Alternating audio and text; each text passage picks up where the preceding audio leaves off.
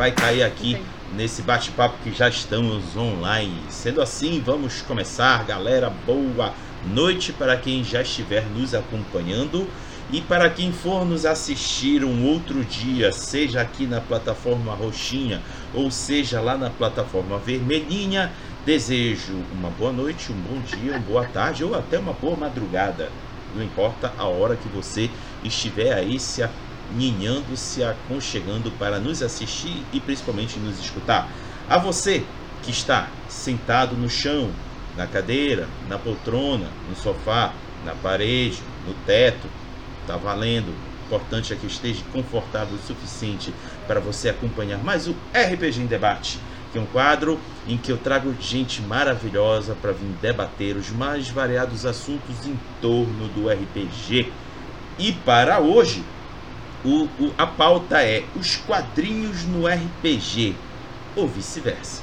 Vocês vão entender o vice-versa já já, que eu vou meio que estimular essa turma a debater sobre esses vai e vens do RPG com os quadrinhos. Mas antes, deixa eu apresentar essa turma sensacional que está dividindo tela aqui comigo. E o primeiro se chama Hamilton Cabuna. Ele é quadrinista, editor-chefe da plataforma de quadrinhos e, edi e editora Totix e membro do coletivo de quadrinistas Capa Comics. Mestre em mídias digitais pela ECO, UFRJ, além de professor de HQs, desenho e roteiro para quadrinhos. Host do podcast Quadrinhos e Narrativas e membro do podcast Perdidos na Estante Atualmente é morador da cidade de Cascais, em Lisboa, Portugal. Olha só, cara internacional aqui no quadro. Joga e narra RPG desde 1996. Seus sistemas favoritos são GURPS e qualquer um que usa a mecânica Powered by the Apocalypse.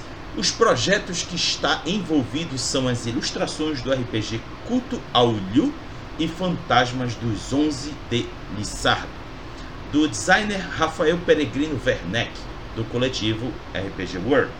Pela Totix, está na produção do RPG da personagem Valkyria, pelo designer Jorge Valpassos, do coletivo Lampião Game Studio. Hamilton, diga um oi aí pra galera! Saudações quadrinhos pessoal, obrigado Rodrigo pelo convite. Vamos aí falar sobre quadrinhos, RPGs e outras cositas mais. E só um momentinho, na Valkyria, a Thais Linhares nossa musa do RPG fez uma história belíssima, o nome da história é Musa.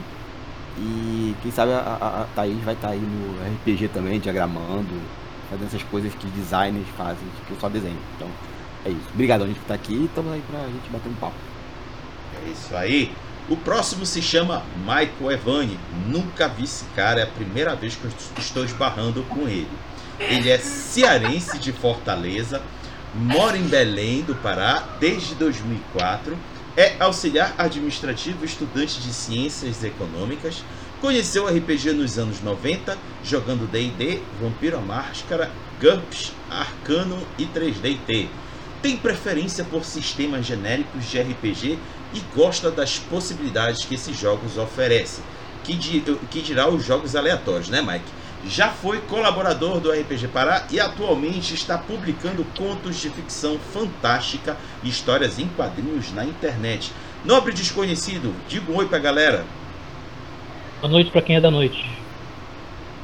É isso aí, muito justo. E para a próxima, que se chama Thaís Linhares, desde já fiquei assim fã enlouquecido de saber quem ela é, mas vou dizer aqui agora.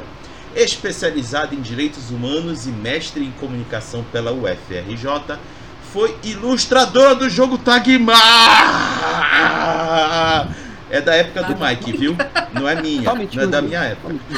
Rodrigo, só um ah. Eu tenho o Tagmar lá em casa, primeira edição, na casa dos meus pais aí no Brasil. Minha última campanha foi Tagmar. É Milton. Pra, Milton. Pra, pra... Barato. Aí, mostra aí, Mike. Mostra, é, mostra, Mike. É, Maurício. Olha essa coisa tá aí. linda. Pois é. Tá aí, essa... beijão pra Lilith, pro Igor. Essa moça maravilhosa ilustrou aí Tagmar, sensacional. Mas vamos continuando aqui. Ela ilustrou, né? Dagmar, primeira edição e seus módulos. E no jogo Desaf Desafio dos Bandeirantes, galera. Quem é que lembra dessa época? Pois é, no módulo Lendas, Folclore Nacional. Dentre suas premiações e reconhecimento por seu trabalho, destaco do SEC RJ Rio de Janeiro para de roteiro de longa e o Jabuti e o catálogo White Heavens da Biblioteca de Munique. Thaís, nossa, que maravilhoso lhe ter aqui. Diga oi pra galera, por favor. Oi, galera, muito bom estar aqui. Tô achando muito divertido. muito bom. A sua apresentação é ótima. Valeu. Sendo assim, os três é, apresentados, devidamente apresentados, deixa eu explicar aqui pra galera por que eu pincei essa temática. A culpa é do Cabuna e da turma da Capa Comics. Não vou mentir, eles são os tremendos culpados desse debate, porque eles conseguiram, é, de forma bem sucedida, viabilizar a, a, a nova edição, né, a, a, revisada e tudo mais do, do da Valkyria, da, dos quadrinhos Valkyria. E de tabela, lá no finalzinho da, da, da, da campanha de financiamento coletivo, foi viabilizada o RPG da Valkyria. Ou seja, mais um caso bem sucedido em que o RPG mete as suas garras nos quadrinhos. Porque não é a primeira vez, galera. É uma relação já bem antiga de quadrinhos com RPG. Que em algum momento também se inverteu. Pois temos hoje jogos que exploram os quadrinhos, como Tormenta, Vampiro à Máscara, dentre outros. Então, por que não debatermos sobre essa relação tão íntima do RPG com os quadrinhos ou vice-versa. Então, galera, vou fazer aqui três perguntas. São perguntas norteadoras e os três irão falar, responder, debater sobre cada uma delas. E vocês que estão no chat, comentem, deixem perguntas. Vou pensar e jogar no peito aqui dessa galera para eles também de se debruçarem, comentarem sobre o que vocês estiverem comentando aí no chat. Sendo assim, meus queridos convidados, vamos começar com a primeira pergunta norteadora, que é: como é a sua relação com o RPG e os HQs? E para começar, Cabuna, como tu é o culpado disso tudo, isso aqui é tu que começa. então, gente, primeiro, vamos lá, né? Assim, eu, jogo RPG, como falou o Rodrigo, desde 96, mas eu leio quadrinhos desde os eu aprendi a ler com, com gibi, né? Vamos dizer assim. É, eu tenho isso bem vivo na minha cabeça. Meu pai me ensinando a ler com, com Walt Disney. E depois disso foi em frente. É, então, gente, a minha relação com quadrinhos RPG é, é, é, ela, ela não, não, é, não é separada, vamos dizer assim. Como eu sou um produtor de quadrinhos, né, eu, eu edito, eu tô criando, né, seja, seja escrevendo, seja desenhando ou as duas coisas, eu vejo que essa coisa com RPG é muito parecida, sabe? É, eu estou utilizando uma outra ferramenta para criar uma história colaborativa. Inclusive os quadrinhos também são uma história colaborativa, né? Porque, é, como diz Humberto Eco, né? uma obra de arte só é concluída quando o público assiste. E o quadrinho ele tem uma questão diferente do cinema, por exemplo, né? o cinema você é uma, um espectador, né? uma pessoa passiva vendo aquilo ser exibido na sua frente, seja numa tela de cinema, no, computador, anyway, qualquer superfície. O quadrinho você precisa do virar página, você precisa daquele flip. É, os quadros são decompostos por imagem, então você tem aquela, aquela tarja branca chamada de calha. E aquilo tudo é completado na mente do leitor ou da leitora. Então, por mais que eu desenhe, faça, aquela mensagem ela vai ser decodificada e compreendida para outra pessoa. E por outra pessoa. E, e N interpretações saem dali. E o RPG acho que vai muito na mesma linha. Por mais que você tenha um RPG solo, a gente não pode esquecer que a carreira do RPG ela assim, surge de forma coletiva. É um pessoas jogando, jogando jogo de tabuleiro, alguém tem uma ideia, vai sair dali e você nasce. Eu acho que o RPG solo vai surgir ali nos anos 80, talvez na metade dos anos 80. Eu não sou pesquisador de RPG, posso falar de bobagem e peço desculpas caso esteja. É, mas eu acho que o RPG ele vai ter essa. Ele não é separado para mim dos quadrinhos, tanto que muita coisa eu pego do quadrinho nessa última campanha que a gente estava falando agora sobre o Tagmar. Peguei algumas histórias de quadrinhos para colocar na aventura. E muita coisa de quadrinho, é, de, de, de, RPG, eu coloquei em quadrinhos. Leitor de Tormenta, tem a coleção completa, a primeira edição que saiu no Brasil, lá nos anos 90, tem essa coleção completa, todos os álbuns, inclusive os extras. Então, para mim, é uma relação mútua. É, tem seus momentos separados para serem produzidas? Tem. Mas na fruição, para mim, não é, é, é única, sabe? É, não vejo muita diferença entre, entre essas duas. Não é à toa que eu insisti pra gente ter o RPG da Valkyria, que já era um pedido da comunidade RPG no Rio de Janeiro. E é o nosso terceiro RPG. A gente tem o primeiro Sintomas do Universo, que nós vamos republicar em breve com uma, um novo design de livro. Nós temos o 3DT da Liga Tosca, Liga Tosca da Capa Comics, né, da Totix, criação do, do Cristiano Lugero. Fizemos o 3DT, né, que foi aí organizado pelo, RP, pelo Rafael Werneck, do RPG World, e agora a Valkyria. Então, para mim, não tem tanta diferença assim, né? É, pra mim é uma relação muito, muito amigável o RPG e os quadrinhos. Boa! Mike, sua vez. Cara, eu acho que o, a relação que mais se destaca de RPG com quadrinho na minha vida foi o fato de que quando eu descobri o RPG, é, eu, eu, troquei o vício, assim, tipo, tem alguns anos que eu fiquei afastado dos quadrinhos e dos videogames por causa do RPG. Eu era, eu era um jovem muito sem dinheiro e não dava pra alimentar os hobbies, todos os hobbies que eu queria. Eu troquei.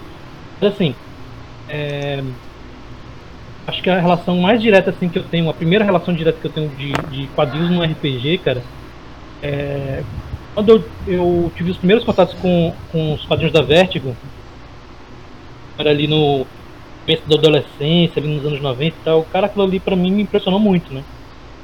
É Hellblazer, é Livros da Magia, o Sandman também, só que o Sandman que, eu, que, eu, que mais me impressionou não foi o, o, o Sonhar não, foi aquele do mistério, né? Aquele história policial, né? Máscara de gás. E é o meu Sandman preferido. Mas enfim.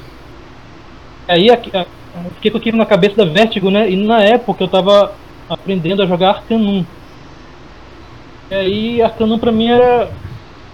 Tematicamente assim, era perfeito, assim, de, de, levar o que eu via no quadrinhos da Vertigo pra RPG. E aí foi. me influenciou bastante. Eu diria que eu, eu consegui entender naquela época assim podia tra trazer uma coisa para outra, né? Assim, não, apenas mecanicamente, né? Tipo ficha, tipo, ah, vou trazer um personagem para cá, né?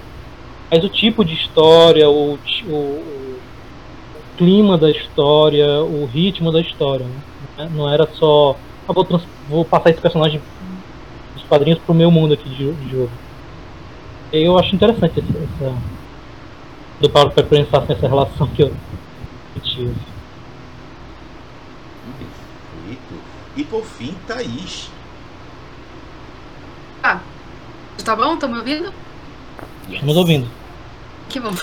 Porque eu tinha mutado aqui, eu já fiquei com medo. Será que se eu mutar vai cair no OBS de novo? Mas tudo bem. vamos lá, vamos lá. Essa história é antiga, ancestral. Para Quando ter desenhado jogar... Tagmar. É antes de Tagmar. Então eu tava lá, eu, eu tava. Eu fazia parte de uma frota estelar, eu tava fazendo Tava para entrar na faculdade de astronomia. Aí é, trouxeram uns módulos toscos, assim, é, a galera do IME, que é o Instituto Militar de Engenharia do Rio, namorava um estudante de lá. Trouxeram umas paradas toscas, assim, tipo, chamava D&D, que eles iam substituir porque estavam fazendo jogos de guerra.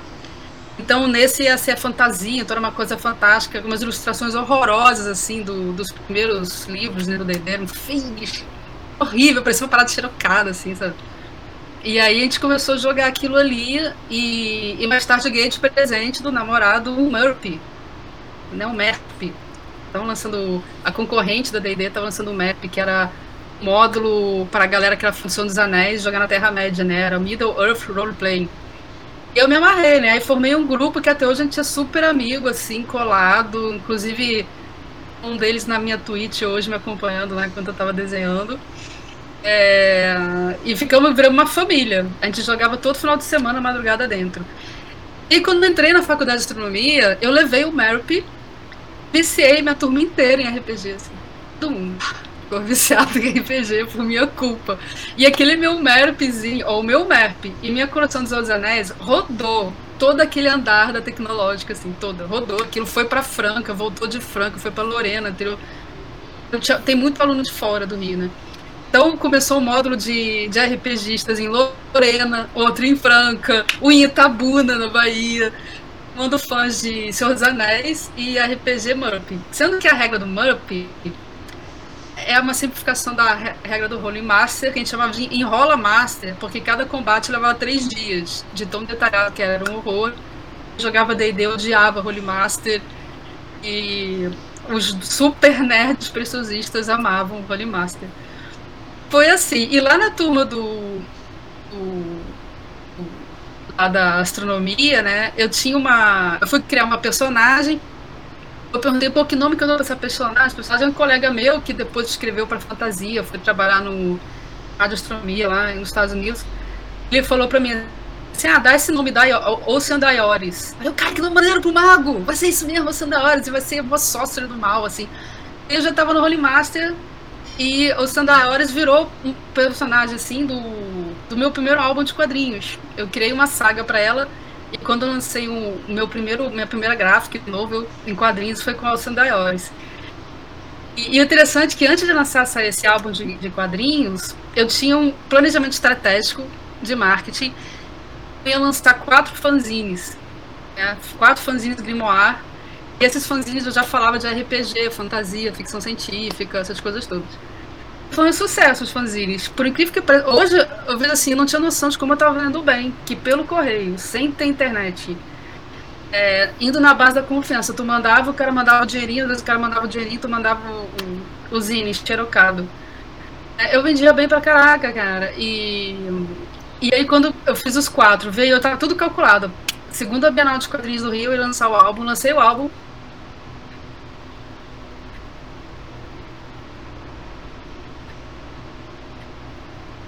Eu lembro de encontrar o Shimamoto, o Sienkiewicz, é, conheci o Liberatori, cara, do Han Xerox lá, o cara todo sedutor, assim.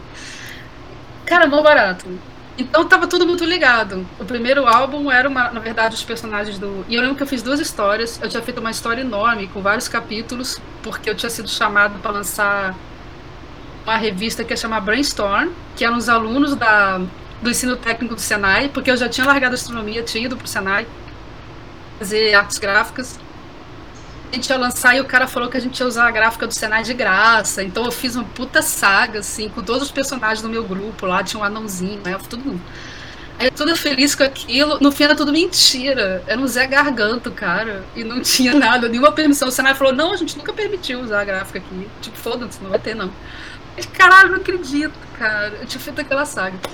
Aí nessa época eu tava com outro namorado, que era um gráfico um gráfico. E aí eu virei pra ele assim, quer saber, eu vou fazer, vamos fazer uma revista nossa. Vamos, vamos fazer, vamos fazer uma revista nossa. Aí eu bolei todo esse esquema que eu falei, dos zines, do, do coisa. Eu tive que refazer a história para sair numa gráfica nova só. Podia mais lançar aquela saga. Eu tinha feito cards colecionáveis dos personagens, das histórias da galera, um monte de coisa. E aí foi assim, a primeira relação com quadrinhos. Esse fanzine, é, depois de um tempo, ele acabou morrendo, porque já entramos na hiperinflação. Não sei de quem estava vivo já nessa época, ou se vocês ainda eram espermatozoides e óvulos.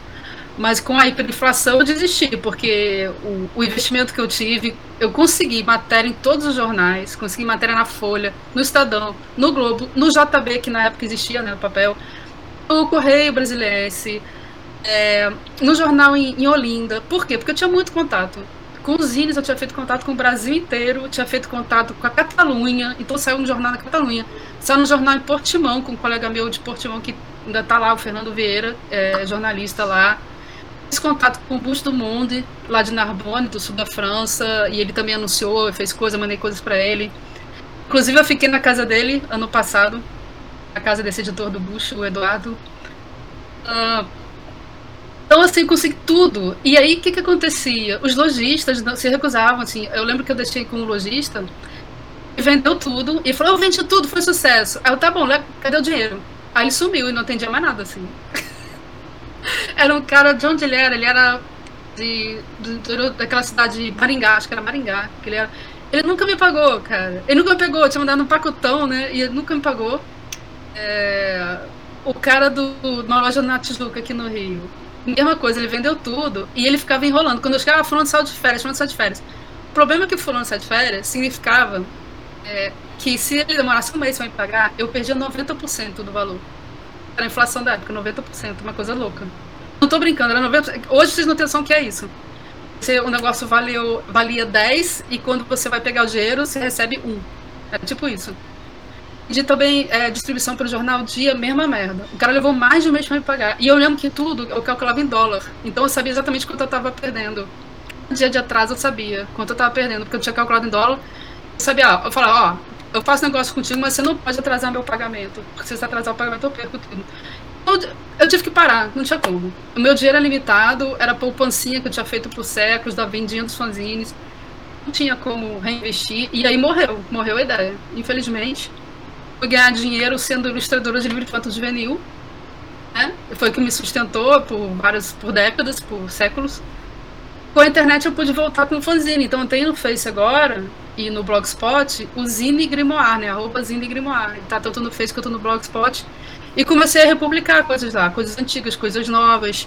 O fanzine começou a crescer, crescer, crescer. Aí deu preguiça eu comecei a fazer só repostagens que fazia sucesso também, a galera caía gargalhada, gostava das repostagens. Então eu continuo usando ele como divulgação. Né? Eu tenho a página principal, a Thais Linhares, no Face. Eu tenho a Twitch. Nessa Twitch eu tô voltando pro RPG Quadrinhos. Eu fiz as páginas do, da HQ da Musa nessa Twitch, eu fui fazendo todas elas. Fazia uma live, fazia duas páginas. No live seguinte fazia mais duas páginas. E assim ainda. É, provavelmente, se eu for fazer ilustrações, né, é, eu acho que o Cabo não me direcionou para alguma coisa ainda, além do design do projeto. Eu vou fazer também live. Fazendo agora os personagens do Ludocênicos. Essa outra relação com, com RPG quadrinhos. Eu sempre gostei de, de contação de história, de faz de conta. O sujo RPG, eu pensei, ai que bom, eu posso crescer e continuar brincando de faz de conta. Muito bom, e ninguém vai falar nada, um, uma boca. Eu já tinha feito teatro, e no teatro minha principal função era roteirista. Eu não era que brigava para ser estrela, mas eu adorava representar também os papéis. Então eu achei, pô, beleza, vou, tô no teatro de novo. E Ludocênicos, é quando me chamaram, foi, foi me viram, me viram na Twitch, me viram falando merda na Twitch e falaram, cara, você é boa pra participar desse grupo de RPG, tá? Ué, na hora, vamos lá. É um grupo que a gente vai fazer. Vai representar nossa aventuras. Vai ter uma bossa maior do que simplesmente um bando de mané vai vai arte vai enfim, vai fazer uma coisa modelo vai ser um modelo tá duas escolas então vai ser o Ludocênicos que vai estar no Twitch também. Hoje eu fiz o, o Gunner, que é o, o Minotauro do grupo porque a aventura se passa no mundo de Dragonlance, que é um universo que eu adoro também, né? Acho que foi lá quando lançaram os primeiros livros, né? Eu tava lá comprando e lendo. Tá tudo entremeado. Acho que a gente, quando a coisa é boa, ela acaba ressurgindo com inflação. a inflação, foda-se, acho que vai voltar tudo, gente. Vai ser 90% de inflação de novo. Preparem-se pra contar tudo em... Eu tô contando tudo em euro agora. Conto tudo em euro. O Marco lá, quanto eu ganho, eu conto tudo. Ter noção do que tá acontecendo com o meu dinheiro, que senão eu tô fodida. E eu quero continuar com isso, quero continuar na Twitch. E trabalhando com o Cabune, o pessoal do Capa, que eu digo que são os heróis do quadrinho no estado do Rio. Sem eles não tinha quadrinho no Rio. Não, existiria, tô falando sério. Não tinha evento, não tinha autores surgindo. E são eles de Caxias que centralizam e polarizam o quadrinho carioca. Carioca, Fluminense, no caso. Fluminense. Uhum. Olha, eu tenho que comentar o seguinte. Foi assim. Aí tem XP. Nossa, exatamente, Mike. Tu resumiste o que eu ia falar é muito XP compartilhado conosco aqui pela Thaís. É, Thaís? Ah, legal, legal. Se alguém quiser dica de como é, foi, alguém que for produzir, que por muitas vezes me chamava, assim, quando. É, em vários momentos da história do Brasil recente, me chamavam para contar a experiência que foi, o que, que deu certo, o que, que deu errado. Uma coisa que foi marcante para mim, que por mais que eu me planejasse, as coisas saem do controle. Esse do pessoal segurar o pagamento, por exemplo. É, de cara, é, um único lojista realmente sumiu e não me pagou nunca. Esse único lojista, depois a loja pegou fogo. Eu não fui. Castigo, tá vendo? Não fui eu, cara. A loja do cara pegou fogo. Eu fiquei assim, cara, é muita coincidência, não é possível. Ao vivo, claro que tu vai dizer que não foi ele, não foi tu, né? Cara, que bizarro. É. Aí. E outra experiência nega bem negativa é que eu sabia que o gargalo da coisa era distribuição. distribuição. Se eu não tivesse distribuidor, eu tava fodida. E só existia um distribuidor forte de quadrinho RPG no Brasil, que era Devir. E eu era amiga do Douglas e do Mauro da Devir. Então eu conversei com eles, eu falei assim, olha, eu tô lançando, bababá, preciso que vocês distribuam. É claro que a gente vai distribuir você, Thaís, que maravilha, papai, a gente te adora. Só que eu já, já tinha trabalhado em stand deles. Eu, no stand deles que eu trabalhei, é, quando eles lançaram GURPS, eu fui uma das que ficou lá ensinando a galera a jogar GURPS, entendeu? Que eles precisavam de pessoas que ensinassem. E aí, tudo bem, lancei. Quando eu cheguei lá com tudo pronto, assim: olha, gente, como combinado, tá aqui tantos exemplares para vocês distribuírem. Não, acho que não sei se foi o Mauro, o Douglas foi pra minha cara. Gente, ele falou assim: a gente não distribui quadrinho nacional. Eu, como assim, cara? Não distribui... Nacional é uma merda, não vende nada, a gente não distribui. A gente calhou aqui com os quadrinhos aqui desse cara, não vou dizer o nome, mas encalhou, encalhou, encalhou nunca mais vou vender essa porra, bababá, bababá, babá. E não distribuíram, e não distribuíram. E eu fiquei com aquilo na. assim, que merda eu vou fazer? E daí que eu fui distribuir de loja em loja e fiquei me dando mal, né? Porque não tinha o poder que eles tinham de barganha.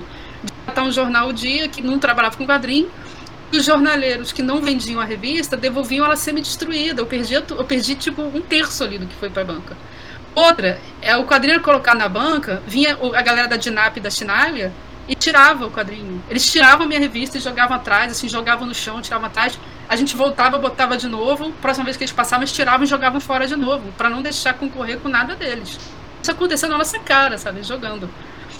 É, então era pior cenário possível para um quadrinista brasileiro existir exatamente aquele. Quando começaram a falar, ah, as bancas vão fechar, vão falir, eu, cara, talvez recentemente funcionário do Quadrinho Nacional. Mas naquela era muito gente. Não tinha. Livraria, mesmo livraria pequena, cagava andava pra gente. E assim, cara, morro de pena. Mas não vai fazer diferença pra nós, porque não, não facilitou. Era curioso. Quando o Mauro e o, o Douglas viram que saiu matéria nos jornais, é, por a capa da, lá da, da folhinha, do, do coisa, do, do Folha, né? E essa porra dessa capa saiu porque eles gostaram do negócio. Eles viram a revista, leram, gostaram e me deram essa capa porque eu não tinha fechado, nunca fui de, sei lá, classe alta, de ter dentro do elite cultural, nunca, jamais. Era, assim, sabe, não é chão de fábrica de Senai, assim, de lá da tinta, passar tinta. E quando saiu aquilo, aí eles entraram em, em, contato comigo e perguntaram se eu topava, mas eles iam pegar um percentual gigantesco. Eu, naquele desespero, né, eu falei assim, pô, melhor do que nada, né? Eu peguei o percentual gigantesco que eles iam pegar em cima. Me liga o Case, o Mauro Case, do Panaceia, que é um dos, na época, um dos fanzines mais importantes né, de São Paulo. Tanto da vida assim, porra, Thaís, eu não combinei contigo, a gente achou que ia ajudar no, no, no, na revista. Eu, como assim, Mauro? Não entendi. Você negociou com a Devir? Ah, eles chegaram com essa oferta, era uma merda, mas eu tentei. Pois é, Thaís, eu tava negociando com eles e eles iam é, é, pegar um percentual menor do que esses, que eles forçaram o barra por cima de você, eles deram uma desperta em cima de você. Caralho, que filha da puta, cara. Quer dizer, a Devir sacaneava direto o quadrinista, entendeu? Sacaneava. Então quando eu vi a Devir toda santa, lançou Mutarelli, isso aqui. Cara, é interesse econômico. É isso. Ele, eu não sei, de repente, só conta que eles fizeram com o Mutarelli foi legal, não sei. Provavelmente não foi, entendeu? Porque a gente não é comerciante, a gente não é capitalista. É, e, e, a gente tem que aprender isso, tem que ter mais cursos de Eduardo Moreira entre, entre os quadrinistas. É, o que eu melhorei nesse ponto é que eu estudei muito sobre contratos, muito sobre direitos autorais, muito sobre contratos, porque também era muito passado para trás quando eu fui para o ramo da, das editoras, né? Ou, para não ser passada para trás, comecei a estudar e ver quem era quem no mercado. Então, galera, agora que vocês têm internet, irem-se nesses exemplos aqui que vocês estão vendo, né? O Cabuna, que é a galera que eles têm uma experiência legal e podem fazer, fazer formação de rede e não cair na mão desses caras, porque esses caras dependem da gente mais do que a gente depende deles, porque mudou, né? A economia mudou. Você não precisa mais botar na banca, livraria. É, você pode vender a parada em PDF primeiro, financiar e depois cobrir a parte impressa. Já planejando o evento. Tem evento paralelo surgindo dos independentes. Cara, os eventos de independentes são os melhores assim, os que eu gosto mais. O Cabuna, para comprovar, ele podia falar disso. A galera do Capa nunca cobrou um centavo das mesas, dos quadrinistas das mesas. Eles não cobravam um centavo da gente. Enquanto tinha evento fuleira, bundão, e porão sujo, que cobrava 600 reais pra montar uma mesa. Aqui eu assim. E você ainda dividia com a galera de brechó, sabe? Falando super bizarro, assim. É um público nada a ver que chegava. Então, cara, eu, eu, eu não sinto falta dessa época. Porque para mim hoje é um paraíso na Terra. Eu saio publicando, sai na minha cabeça, eu publico, as pessoas vêm, uma audiência 20, 30 vezes maior. Eu não sou o Felipe Neto, mas a audiência que eu tenho agora já é bem maior do que era naquela época que a gente se arrebentava perdia dinheiro sim por nada, né? Ou era tratado como lixo. Não tinha essa. Olha, eu, eu, eu fiquei assim tão empolgado com o relato dela que eu não quis nem cortar. Deixa ela falar. eu não sei de vocês. Falando nisso, eu lembrei, eu lembrei que a Devita acaba o, a arte do Mutarelli em um monte de livro de GURPS. Se você Sim. se lembra disso, ou, ou, vocês se lembram disso. Acho que no, no é. Império Romano tem no. Império Romano, Conan, Viagem no Tempo. O horror também tem. Horror. Tem mais um. Cyberpunk. Eles estavam pagando por isso, beleza. Cyberpunk. é, né? Por, outro, por um lado. Né? Não, não, não. Supers. Cyberpunk não, é Supers. Supers eu acho que sim. O dólar, o dólar devia também era uma bosta, não sei como é que tá agora. Era uma bosta, era muito alto.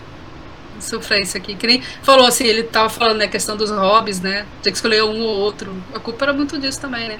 Tinha a inflação, tinha o dólar devia, que era altíssimo, eles tiravam, enfim. Até entendo que seja alta a margem de lucro. Alguém que vai ter que depois reinvestir no mercado com hiperinflação acaba tendo que ser alta mesmo. Não tem jeito. Sim, perfeito.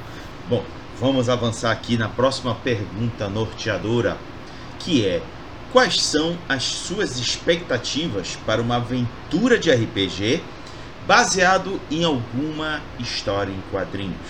Mike, você começa dessa vez. Eu. Para a aventura.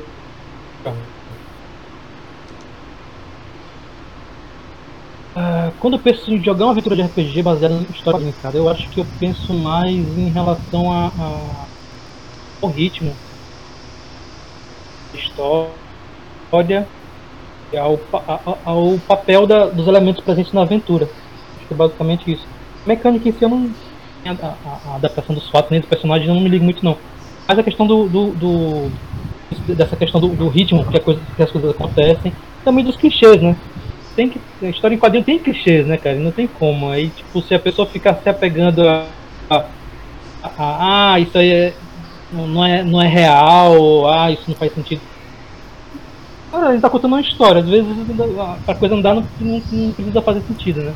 Eu acho que me pego mais aí, tipo, aí depende do tipo de história em quadrinho, né? Por exemplo, eu jogava, vou dar exemplo, né? Arcanum me influenciei muito, me inspirei muito na, na, na Vertigo, né? As histórias do Hellblazer, né? Aí eu tentava Legal. passar o clima, né?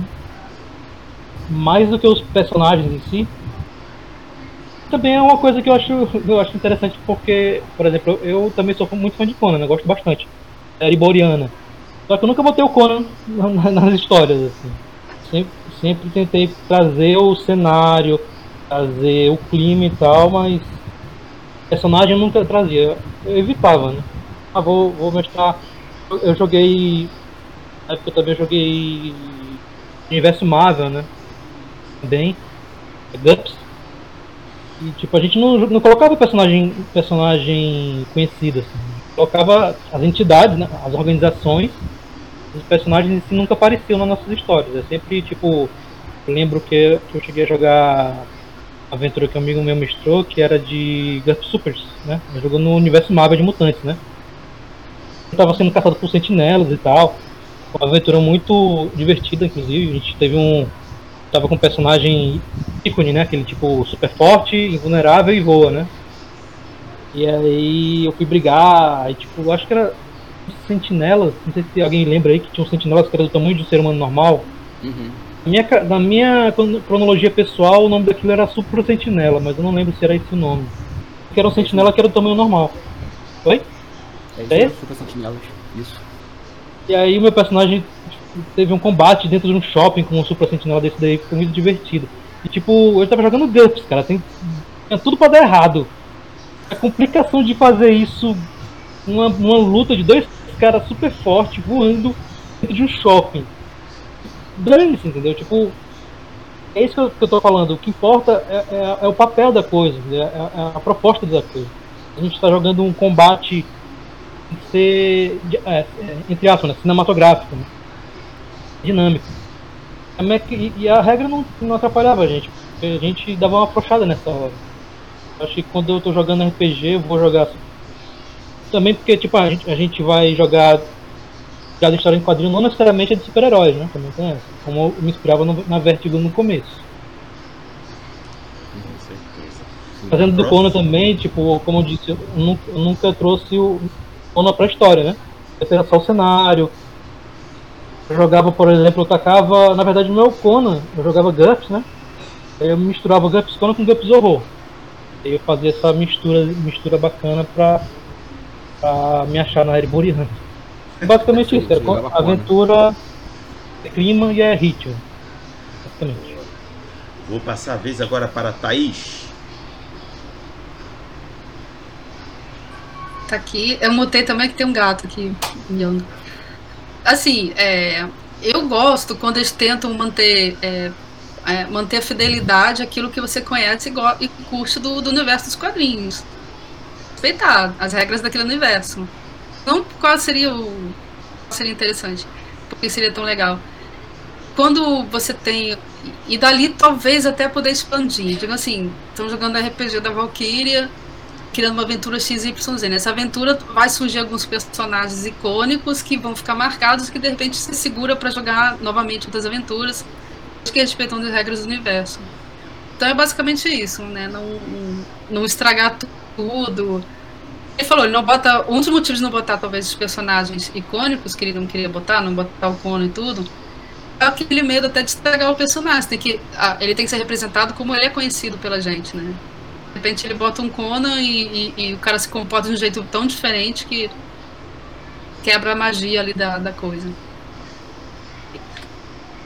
Dizer que no, no mundo da Thaís de RPG de super-heróis, o Superman não mata.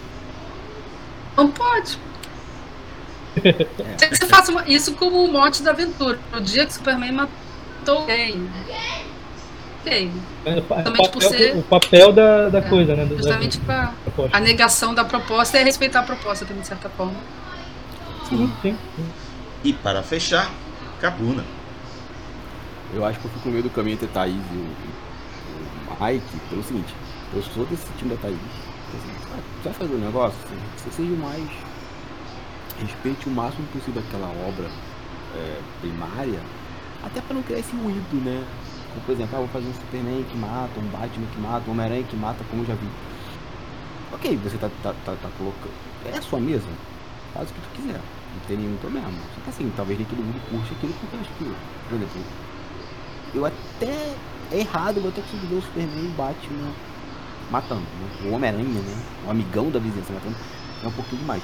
E talvez por isso a gente acaba retirando os ícones, né? E deixando a história sendo contada por outras pessoas, né, daquele, daquele universo, talvez tenha muito mais enriquecido do que você contar a história. Mas a tua pergunta, Rodrigo, me lembrou de uma vez, é, assim, minha expectativa. Minha expectativa sobre muitas coisas são muito baixas, assim, que tô com 40 anos agora, então tem coisa que o pessoal fala, tá na maior hype, eu tô abaixo do radar, se não no solo. A expectativa é ah, se for bom, ok, se for ruim, não perdi nada. Mas, por exemplo, eu me lembro que uma vez um, um cara, acho que foi no Nova Iguaçu, da Fluminense, o cara queria mexer, queria mexer uma aventura mesmo de uma história do X-Men. Uma história mesmo, assim, pegou o padrinho e tal, queria mostrar. E, e, foi muito ruim pra gente, porque ele queria que a gente fizesse ipsito na história. Sabe? Acontecia aquela coisa na história que a gente um, um filme, né? Tava fazendo um filme daquela história. Só que tinha dados e ninguém era ator. E assim, a gente não terminou a história, a gente saiu, porque era uma história grande, enfim, anyway, aconteceu alguma coisa. Então assim, toda vez que alguém fala assim, ah, vou fazer uma aventura baseada numa história, eu sempre falo com a pensa assim, ó, liberte-se da história. Um clássico dos X-Men, que a gente continua nessa Ilha de um Futuro Esquecido, onde até virou filme, se não me engano é, liberte daquilo, sabe?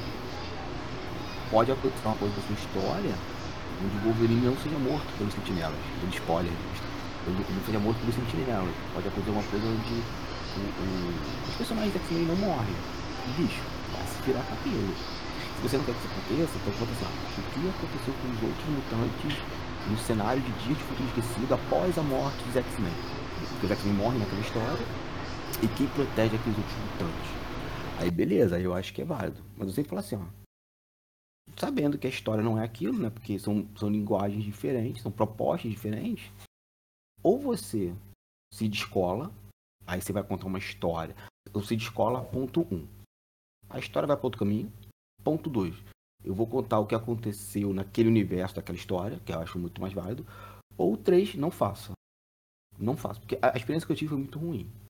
Então, assim, então a expectativa minha são sempre são baixas. Mas tem qualquer coisa, não se preocupe. Livro, filme, série, videogame, qualquer coisa, a minha expectativa está sempre ali, ali, ali abaixo do radar. Acabou, esse, esse lance que tu falou é interessante. Interessante porque realmente é isso, cara. Tipo, eu, por exemplo, quando eu vou jogar uma aventura e tal, pô, eu vou jogar no universo Marvel, né? Pô, quero, quero ver, quero participar daquele mundo como ele é, né? Porque eu vou ter o gosto dele, né? Uhum. Vou, vou, viver, vivenciar de certa forma ele, né?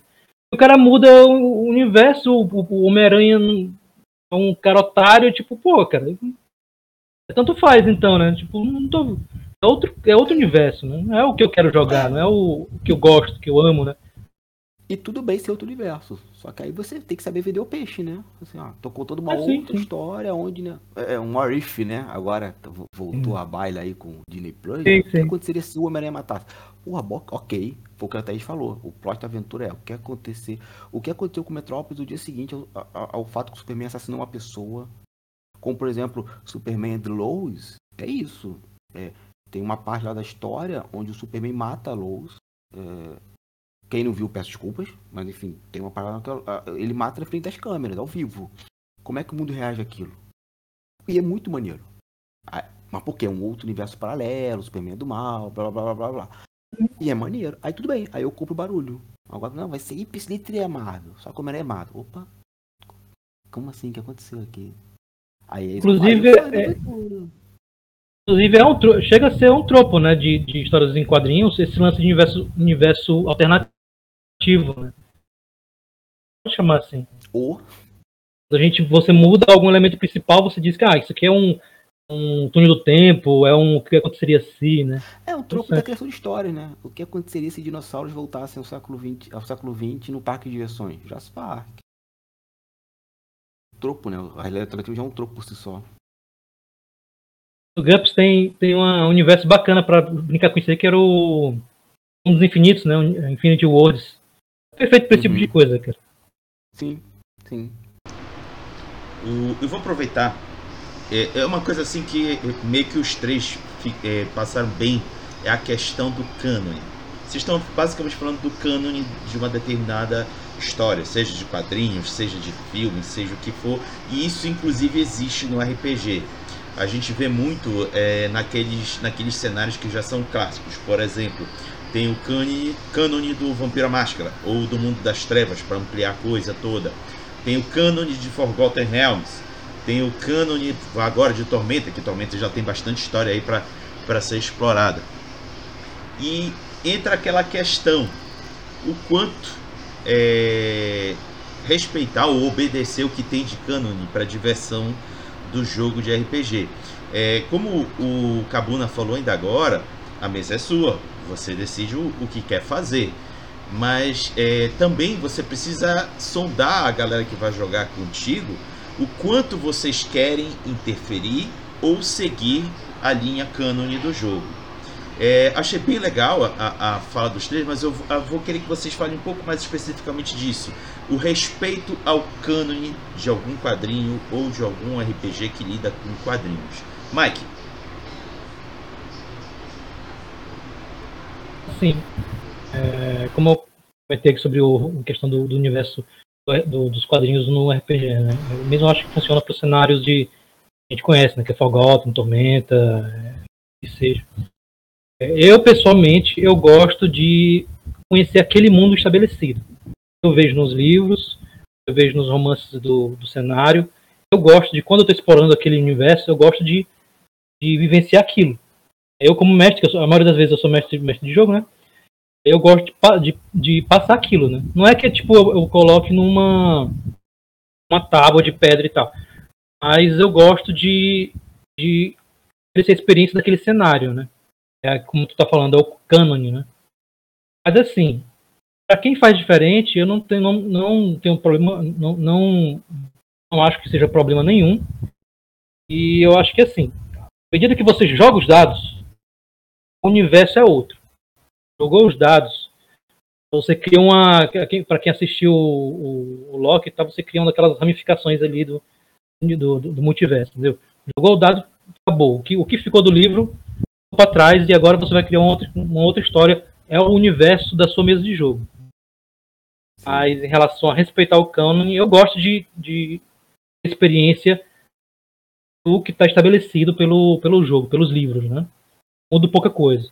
De, ah, vou desfazer o que está o que tá no livro. Eu, muitas vezes eu não faço isso. Eu não costumo fazer isso. Mas não, tenho, não me oponho a quem faça, não. Só, só não gosto da experiência. Assim, ah, se eu vou jogar Forgotten e o cara joga um meteoro em Cormi, aí tipo. Não vou jogar não vou jogar Forgotten, cara. Vou jogar outra coisa. Bota outra coisa pra jogar aí. Eu disse que é teu cenário e tal, pessoal. Não tem problema. Eu acho que é isso. Thaís. Tá mutado. Tá mudo. Eu concordo com ele. É como você pedir. Ah, você pede de presente o um bonequinho do Homem-Aranha e o cara traz aquela, uma tosqueira que pintou por cima de um, sei lá, vende ali no Shop Show. Tipo isso, eu fiquei decepcionado, né? Pô, Boneco do Deadpool. Você tá, tem, aqui no mercado tem o Papai Noel que eles re, re, só mudam a parte de fora, vira o coelho da Páscoa e muda a parte de fora. Vira... Caraca. Tá aí.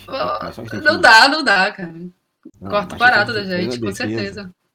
Um o cara não tá com preguiça pediu. de estudar o universo, então não, não diz que vai fazer, né? Sim, não, só um amigo meu pediu uma ex-namorada um Homem-Aranha. É, o Homem-Aranha, o Peter Parker comum, tal, bonequinho, uma coisa. Aí ela não sabia, foi, achou e falou assim, ah, eu não achei, peguei um preto. Era uma edição do Venom rara, que ela conseguiu comprar assim por, sei lá, 3 reais no, no eBay da vida. Aí ele ficou oh. felizão. Assim. Aí depois terminou o namoro, ele casou com outra pessoa e tal. Mas de vez em quando dá, dá sorte esses erros assim. Terminava o namoro não, cara. Show. Não, ela que terminou, na verdade. Mas passou uns anos, passou, foi assim. Ela não deu o bonequinho do. Homem-Aranha preto, Sub-Zero amarelo.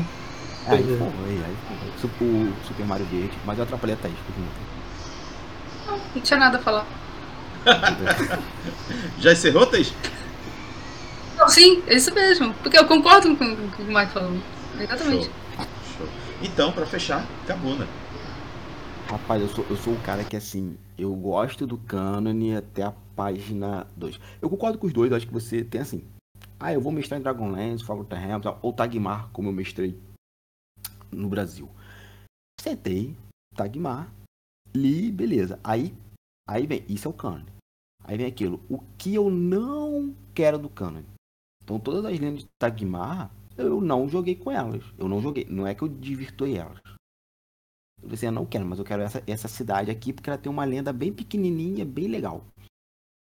Pronto, peguei aquela lenda pequenininha e fiz uma história. Aí eu acho que pra mim é isso, é você brincar com o cânone e ao mesmo tempo você subverter o cânone. Sabe? Assim, ah, pô, lá, se eu não me engano, no Itagmar tinha uma história de um, de uma espécie de. Não sei se é ponte, né? Mas é um local que vai para as nuvens. Eu falei, ah não, meus personagens estão tão longe desse local que eles nem têm ideia do, desse, que esse local existe. Não faz parte do mundo deles, vão ficar bem aqui. Sabe? É o mundo, eu tô aqui, pequenininho, nesse canto.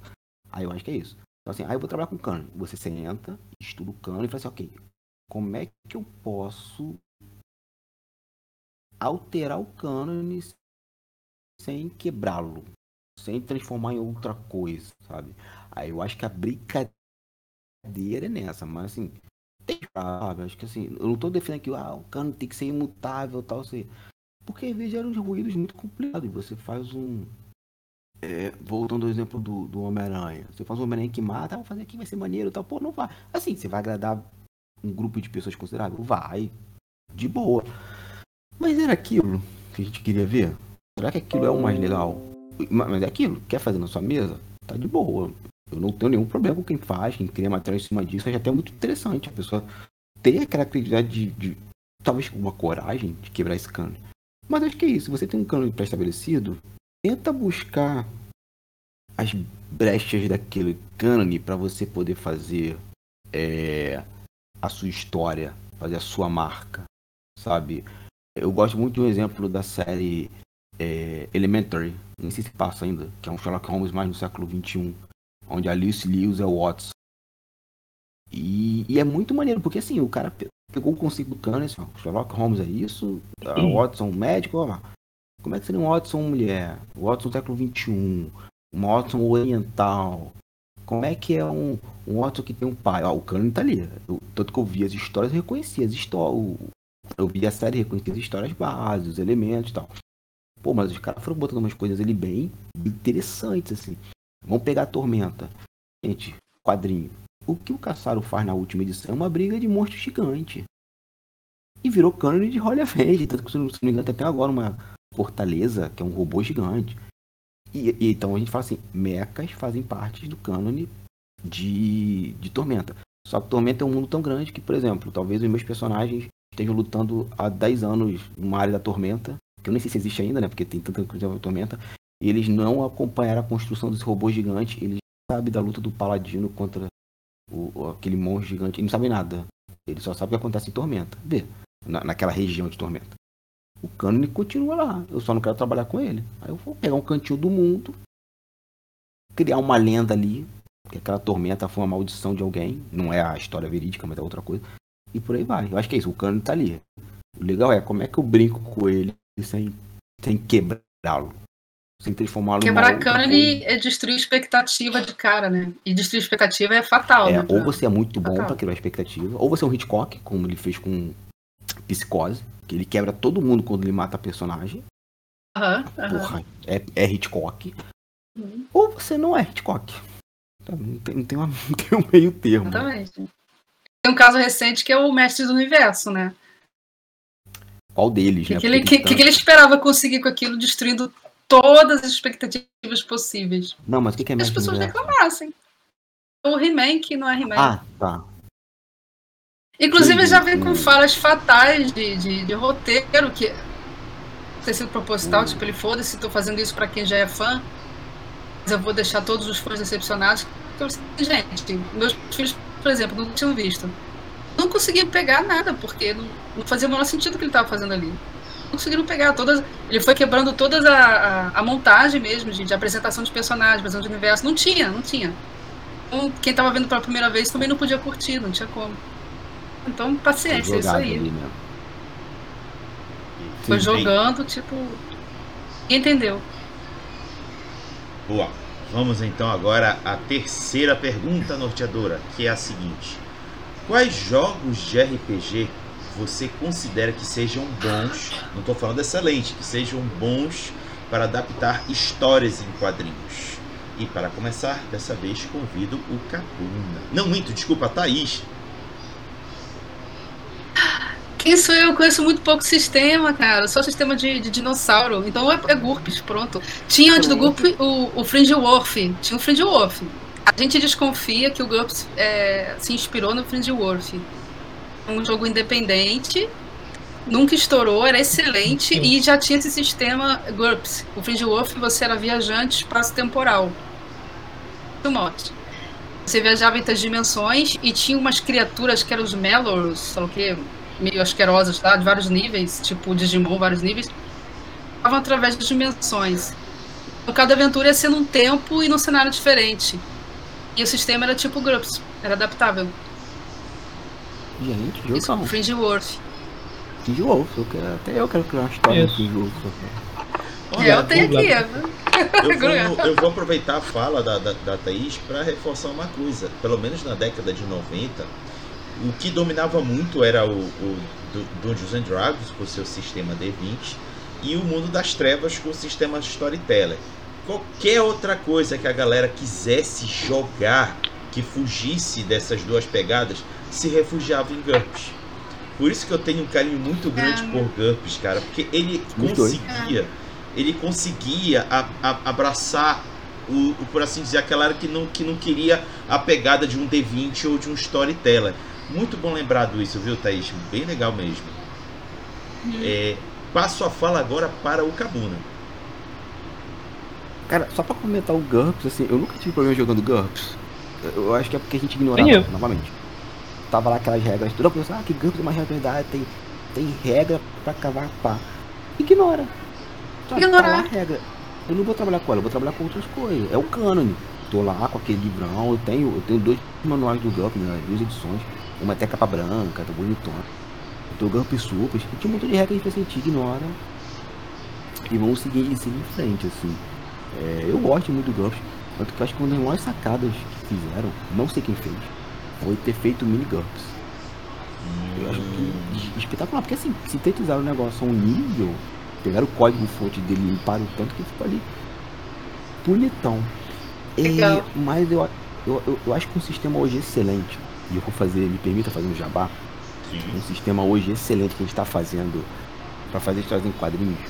É, é do meu parceiro Rafael Prêmio Bernec do RPG World que ele, ele me deu esse presente né de ilustrar um livro foi o Cholu que tem uma coisa com cultista tem essa coisa do, do, do Lovecraft né mas é, é Lu e tal. E a gente fez uma fusão não uma fusão, a gente fez um suplemento do Culturu chamado Pedra Rara. Pedra Rara é uma história da Capa Comics, criada pelo João Carpalhal, que é uma, é uma favela mágica. Pensa assim, pensa no realismo fantástico da América Latina, Pedra Rara é isso. Então a gente pegou aquele universo do Culturu, que é uma coisa. Que Culturu é assim, ele é basicamente terror, mas tem uma mente modular. Então você quer fazer um terrir, encaixa. Você quer fazer uma coisa mais gore, encaixa. Sobrenatural. Etc, etc, etc. PTBA, tal. PBTA, ele é bem modular. Então a gente pegou essa premissa e fez um suplemento baseado em pedra rara e o pessoal gostou muito. Então eu e o Rafael a gente vai começar a fazer uma série de histórias do é, é, é, de quadrinhos de oito páginas, vai ser pela Totix em 2022, dentro dessa parada. Por que eu tô falando, eu tô fazendo jabá? Além de fazer o jabá, porque assim, eu acho que depende muito da mão de quem tá fazendo. Às vezes você tem um sistema é, é muito bom, mecanicamente, mas a pessoa que vai fazer o quadrinho não sabe fazer o quadrinho. Não, não sabe como, sabe, transformar aquilo em, em uma história. Às vezes quer botar tudo que aconteceu no. Exemplo cabal. Acho que todo mundo concorda que os filmes do D&D são fracos. Se não vai ter, ter um novo agora. Eu acho. Tá programado. Mas assim, Ah, mas a culpa não é do D&D. É, a- o filme, o novo. Porque assim, a culpa não é do D&D. É da galera que não soube compreender aquele mundo, traduzir aquele mundo com uma nova linguagem. Aí, vamos, videogame. O melhor exemplo de filme pra mim até hoje, baseado em games, é Mortal Kombat 1 dos anos 90. O cara compreendeu aquilo, ó. É assim que funciona. O que, que não funciona no videogame? Tira e bota isso aqui. Então assim, vamos pegar o GURPS. GURPS, sei lá, viagem no tempo, baseado nesse exemplo da Thaís. Eu e Thaís, assim, a gente tem experiência com quadrinhos há muitos anos, a gente conseguia pegar uma aventura que a gente jogou e pensei, pô, isso aqui veio um bom RPG. Perdão, um bom quadrinho. Ah, mas isso aqui corta, isso aqui corta, isso aqui vai virar uma piada interna, tal, não vai ter problema. Aí eu acho que é não é, não é o sistema, pode ser bom ou excelente.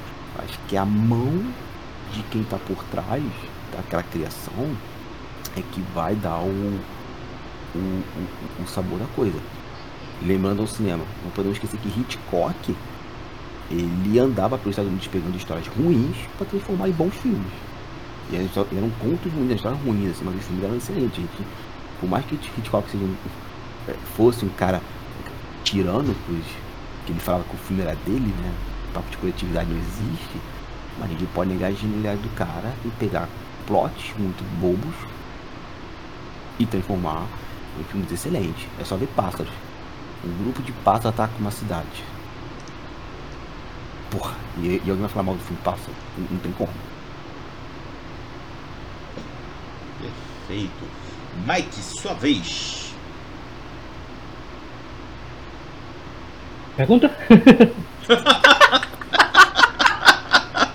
A pergunta, mas Sistema para Ah, tá. sistemas Sistema, que, né? você, que você considera bom pra, pra emular a história em quadrinhos? Ah, sim, beleza. Ê, Brincadeira. Não, mas, mas tô falando sério. Tô falando sério, mas tô brincando, mas tô falando sério. Sim.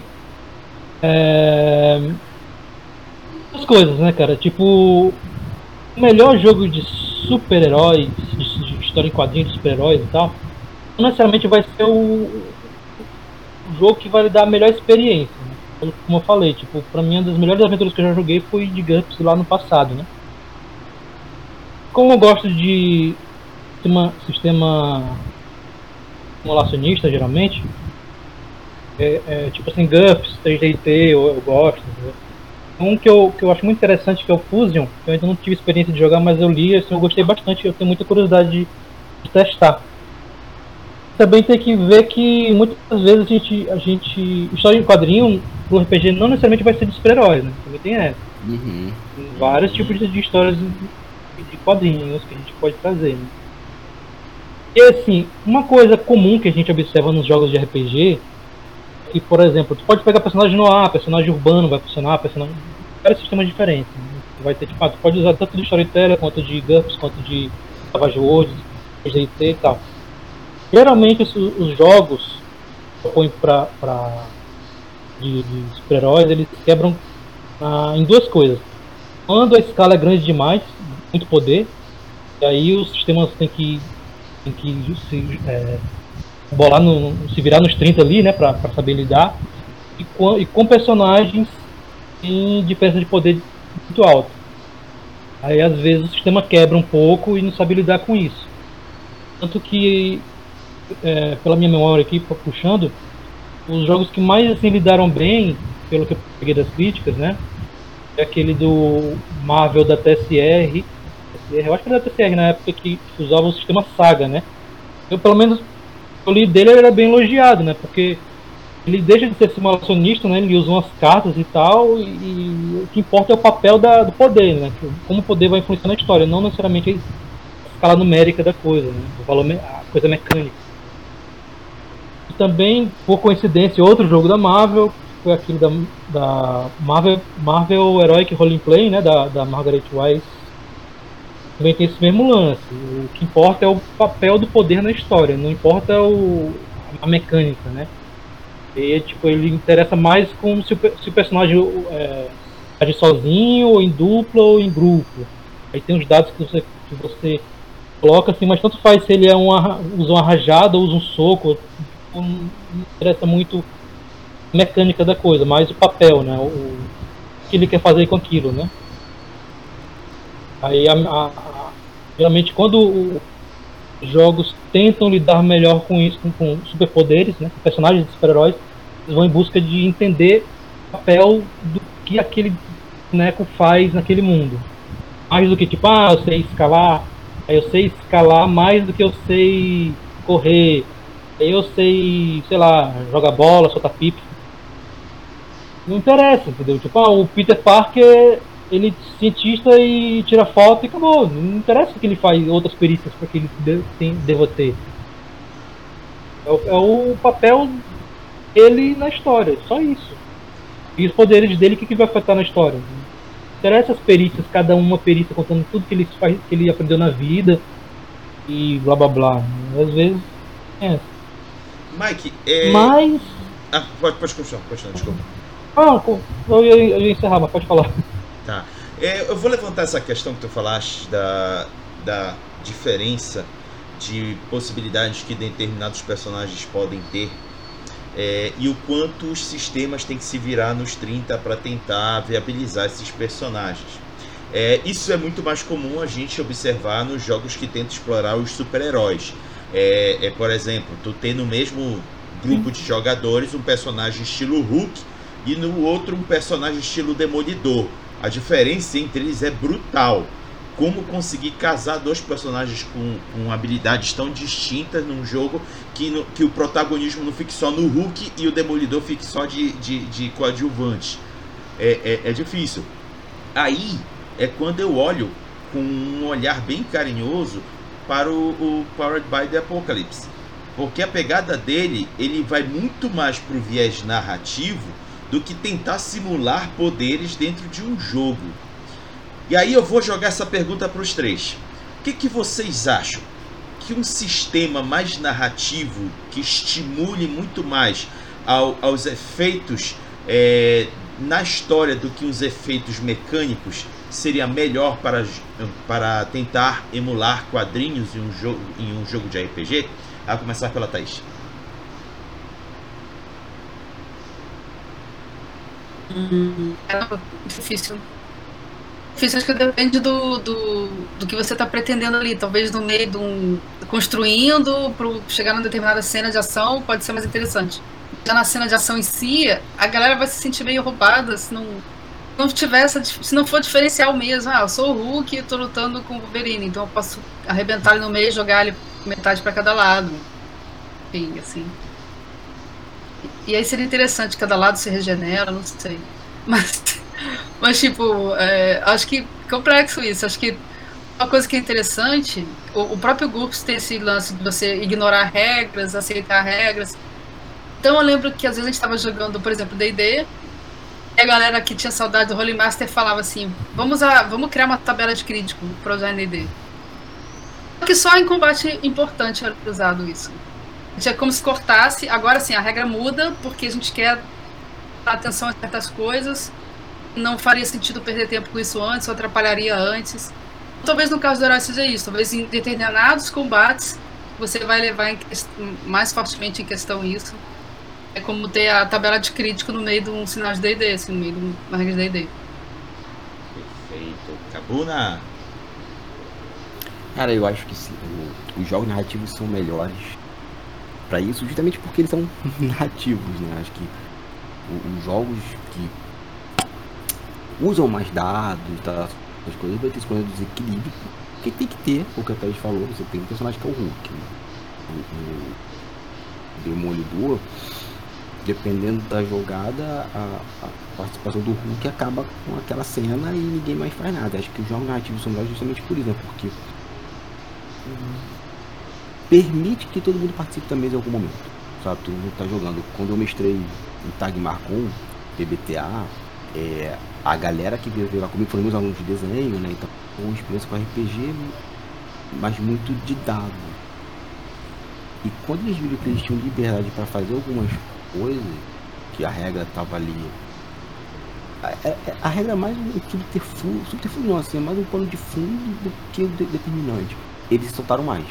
Então eles começaram a participar mais da mesa tal. Inclusive, as disparidades de poderes não afetavam. Porque a galera, todo mundo participava em algum momento, mundo tinha algum momento pra brilhar. E eu acho que os, no, os jogos narrativos permitem isso. Que mesmo um personagem muito poderoso, um personagem muito fraco, aí lógico, vai depender da condição. Bom, tanto do médico como da coletividade da mesa, os narrativos têm essa essa, permite muito mais todo mundo em algum momento brilhar, participar de forma equânime é, é na, na, partida, naquela aventura que está sendo, tá sendo jogada. Está sendo narrada, no caso.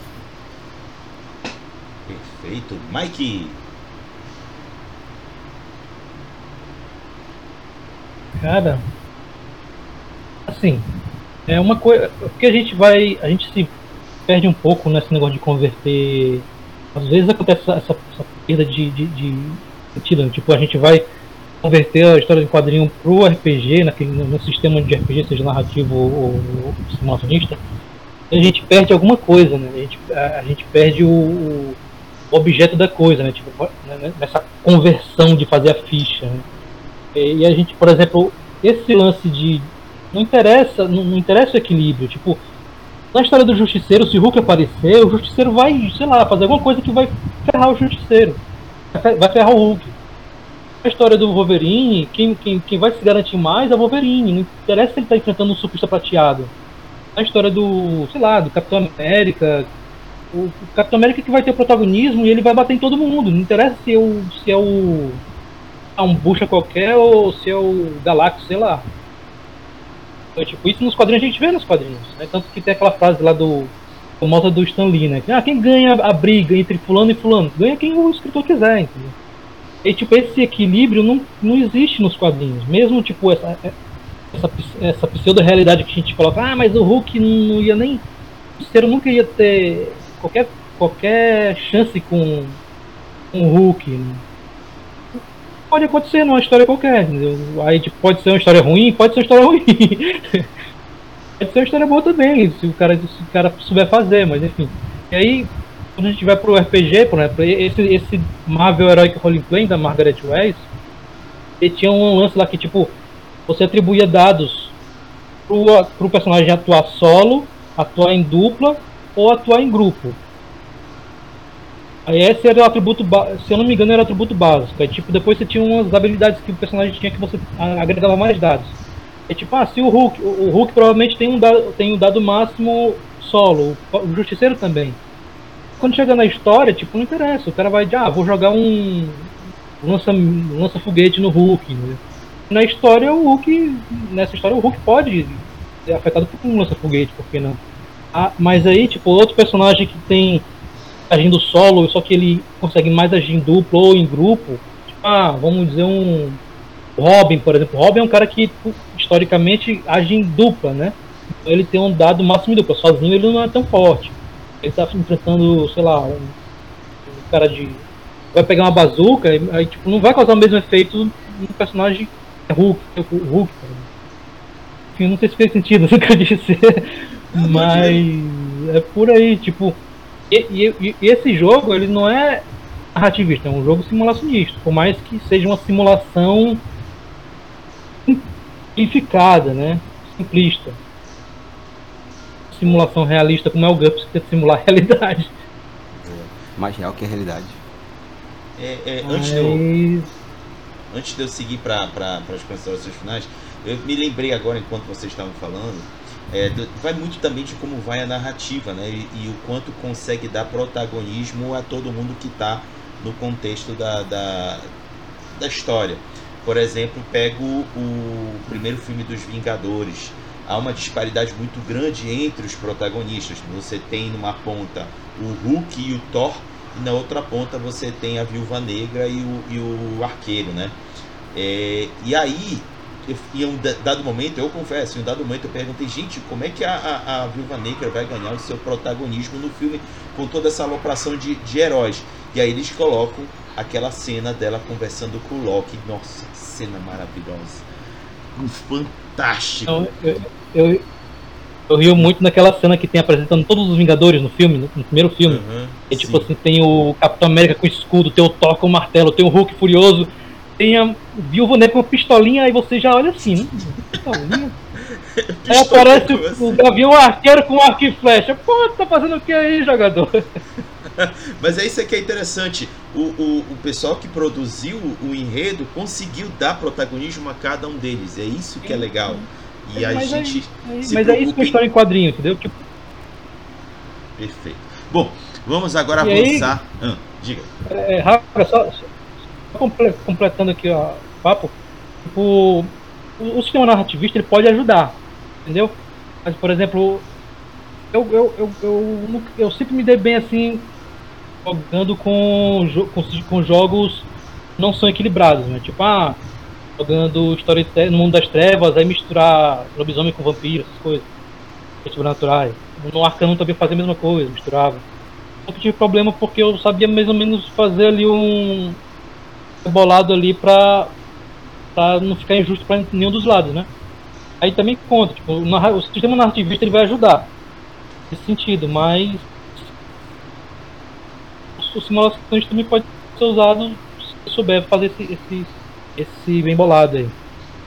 Perfeito. Bom, vamos agora nos encaminhar para as considerações finais, que é o momento aqui do debate em que os participantes tecem seus últimos comentários sobre o assunto. Achou que não esqueceu, não era o momento, é agora o momento de falar e contribuir para fechar uh, o debate também falar dos seus trabalhos, falar também de fazer um pouco do, do jabá de suas atividades e dar um até logo para a galera. E para começar, convido o Cabuna. Então, gente, eu só para falar, só um botar aqui um notebook para carregar, porque já descarregou, pronto, voltou. É... eu não entendi bem a pergunta, né? Que eu falei qual, qual sistema que se poderia emular bem nos quadrinhos. Se a gente for pegar um quadrinho de super-herói, um sistema que tá aí, que eu achei bem interessante, joguei, é o Masks. Inclusive tá em financiamento coletivo agora pela editora é, Camaleão, Circuito Camaleão. Isso. E o Masks é bem isso. É um, é um, é um RPG de super, é, é adolescentes super poderosos e tal, vivendo numa cidade. Assim, Justiça Jovem, é, Titans, X-Men Evolution, é nessa pegada, então é bem divertido. É, considerações finais, gente. Cara, é isso, acho que tem um universo de coisas para vocês explorarem, tanto nos quadrinhos como RPG, como o Mike falou bem, quadrinhos não é só super-heróis, tem muitas outras coisas. Eu particularmente acredito que o quadrinho nacional a gente está muito bem obrigado. A gente ainda não é um mercado, e como diz a amiga Andréia, da editora Circuito Camaleão, é, mercado não é feito por pessoas, é feito por empresas. A gente tem uma cena sendo construída por pessoas, mas que eu acho que nos próximos 10 anos a gente vai ter algo bem mais consolidado, algumas barreiras estão quebradas. É, por mais que a gente esteja no Brasil tanto bem complicado, a gente vai passar por isso. É, é história cíclica, vai passar por isso, espero que a gente aprenda dessa vez. Então assim, querem experimentar quadrinhos? Querem pegar quadrinhos e pegar RPG por cima de vocês? Então escolhe um pouco dos quadrinhos independentes nacionais. A gente. É, eu estou mudando, inclusive, algumas diretrizes da Totix para os próximos trabalhos terem. É, a gente poder transformar em suplementos de RPG. Porque eu cresci jogando RPG numa época da Dragão Brasil.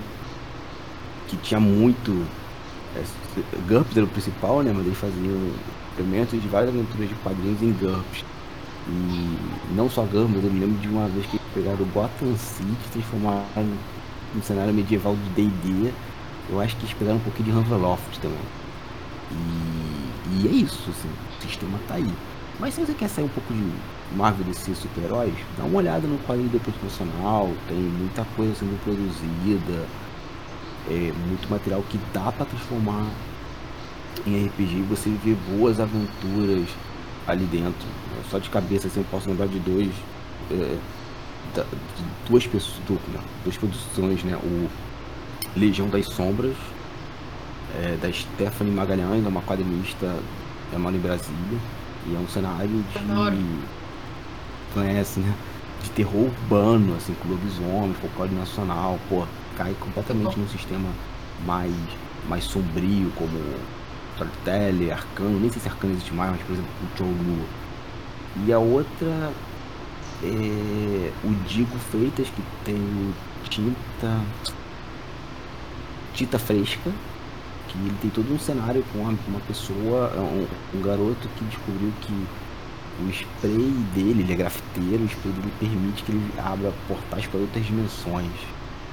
Sabe? Tá aí o cenário para explorar, assim, é bem é bem interessante. Então é isso. Quer, quer fazer essa dobradinha e fugir um pouco do, do, do lugar comum? Explore o quadrinho independente nacional. Como é que você acha, gente? Aí é redes sociais, dá uma olhada no Catarse.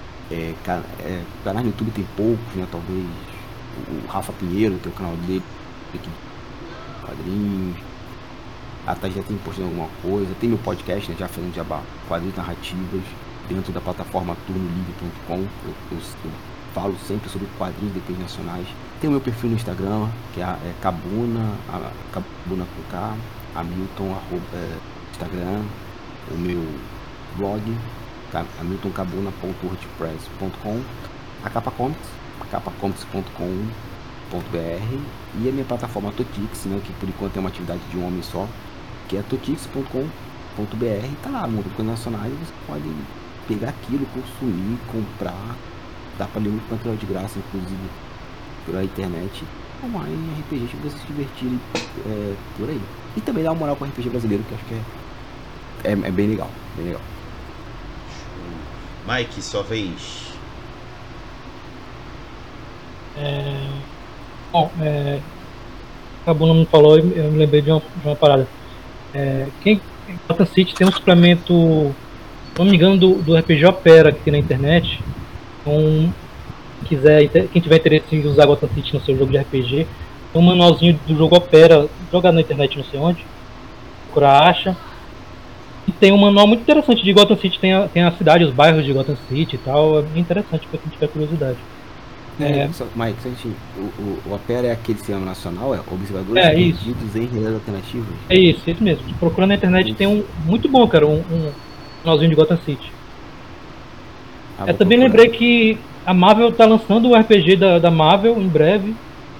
Se procurar, já, já tem um, um- uma introdução do jogo. Eu, eu não entendi bem, eu acho que é a própria Marvel que tá lançando. eu não, vi, É. não vi outra editora de RPG conhecida no nome do livro. Só a etiqueta lá da Marvel, então não sei. É, bom, é, meu, eu tenho um blog de RPG que eu só que eu coloco só minhas experiências jogando, né? As partidas de jogo e tal, os meus desenhinhos que eu personagem e tal. É, as crônicas aleatórias.blogspot.com é, eu tenho um conto também de ficção fantástica no, no blog é, gigantesamoinhosdevento.blogspot.com e minha arroba é arroba Mike Evany nas redes sociais que importam. Bebam água, para Bolsonaro e é isso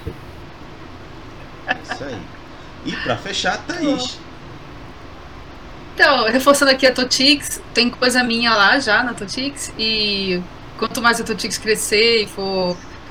A questão da formação de rede é importante, divulguem, por favor, porque é o, que o grande potencial atual de uma plataforma de distribuição, divulgação de quadrinho nacional é a Totix. Estrategicamente com um editor em Lisboa, não, é em Cascais, né? Em Cascais estrategicamente colocado aí já para divulgar nos eventos, né, invadir a Europa, dar baixada para o mundo, né, É. dos quadrinhos nacionais. E no Face tem uma coisa interessante que chama Grupo de Estudos de Quadrinhos. É um grupo público, você pode pedir para se inscrever, eu vou lá e vejo quem está pedindo a inscrição, para não deixar entrar bot, essas coisas. Gente que não tem nada a ver com o assunto. Então a gente chama Estudos de Quadrinhos. Você bota lá, procura esse grupo chamado Estudos de Quadrinhos, somos nós. Surgiu quando a gente estava na Maison de France, que é o consulado aqui do, do Rio, que tem uma Mediatek com quadrinhos maravilhosos, que é um paraíso. A gente começou a formar esse grupo de estudos lá na Mediatek. Eles emprestavam pra gente a sala de reunião. E dos cento e poucos. que- A gente começou com quatro pessoas falando disso, abrimos na internet, mais de 100 pessoas se inscreveram. Aqueles que estavam no Rio e com disposição de ir nas reuniões iam um sábado por mês na Mediatek. Lá a gente se reúne. E com a pandemia a gente continuou se, se, se comentando online. E lá nesse grupo de estudos eu posto tudo que está acontecendo. O Rafa Piro lançou uma parada, eu boto lá. O Quadrinhos na Sarjeta, eu boto lá. Quadrinhos narrativas, eu boto lá. Totix, eu boto lá. Eu fico fazendo a minha parte nessa divulgação e torcendo para que as pessoas entendam que é para elas fazerem também nas suas redes. É, é, põe muita coisa de quadrinho estrangeiro que pinta lá legal. Eu tô com muito contato com a galera na França, Portugal. Então, ó, tá acontecendo isso aqui em Portugal, tá acontecendo isso aqui na França. Tem um concurso de cartoon do Irã. sabe? E vou botando lá. Né? E juntei ali também o- os meus alunos das oficinas que eu dei pelo Brasil afora através do SESC, da oficina de quadrinhos. Então, boto lá também os alunos e quando tem curso eles estão no grupo e ele pode continuar o estudo. Vou postar coisa para quem está produzindo, é, páginas de estudos, para quem está divulgando, para quem está lançando um catarse também. E as pessoas entram lá e colocam, fazem suas postagens. Eu recomendo que as pessoas entrem nesse grupo. E eu tento fazer muito, é muito seletivo esse grupo. Ele é diferente, por exemplo, de grupos que a galera fica postando um monte de coisa assim aleatória, é, quadrinista, sei lá o que, aleatório. Não é isso. Por isso também que eu filtro muito os bots e quem não tem realmente nada a ver com o tema. Não deixo entrar porque a intenção nunca foi ser gigante, mas é ser uma- um, um ponto em que as pessoas capturam ali a informação que estão precisando e, e repassem a sua. Esse era o mote do grupo de estudos, a gente era um grupo que a gente chamava que era anarquista. Você ensina o que tem a quem pede e aprende o que precisa com quem quiser dar. A gente sentava na, na mesa La Maison e pegando na gibiteca o- o- os volumes, jogava na mesa e quem precisava de reforço em roteiro pedia quem era mais experiente para ensinar o roteiro. Quem precisasse em anatomia, anatomia. E isso era o que acontecia, todo mundo era professor e aluno ao mesmo tempo ali. Uhum. Essa é que é a ideia do grupo de estudos de quadrinhos. É isso aí. E Totix, por favor. Totix. Tem um quadrinho no Totix também, hein? Sim, o. Mike também tem. Se puder entrar na minha Twitch, mendigando, hein? Por favor, entre na minha Twitch. Eu, eu, eu tô tentando entrar sempre à noite, tipo, 9 horas, eu tô entrando até meia-noite, segunda, quarta e sexta. Porque eu preciso virar affiliate. Eu comecei recentemente, ainda não tenho é, um chat ativo. Eu já tenho bastante seguidor. Já consegui o número mínimo de seguidores. Ah, um monte de amigo e parente entrou para me ajudar. E aí, é, no chat, hoje no chat bateu 5, cara. Preciso de outro chat batendo 5. Galera de RPG tava lá, a galera do RPG que apareceu. Ai, que bom. É isso. Para pintar lá na minha Twitch. Tais Linhares. Minha Twitch é Tais Linhares. Show! Então, estamos chegando ao fim de mais um RPG em debate, cujo tema foi os quadrinhos no RPG, ou vice-versa. Contamos aqui com a participação de figuras ilustres como o Hamilton Cabuna, Michael Evani, é... Thais Linhares. Muito obrigado a vocês três por terem reservado um tempinho da vida de vocês, um domingo à noite, para falar sobre RPG, que é um assunto muito chato, né? Muito obrigado. muito bem colocado. muito obrigado a quem assistiu a gente aqui ou que estiver assistindo mais tarde lá na plataforma vermelhinha. Muito obrigado mesmo e peço para que os convidados, junto comigo, digam até logo para a galera. Falou, pessoal. Até a próxima. Até logo para a galera. Logo, muito obrigado. Obrigado mesmo. Adiante.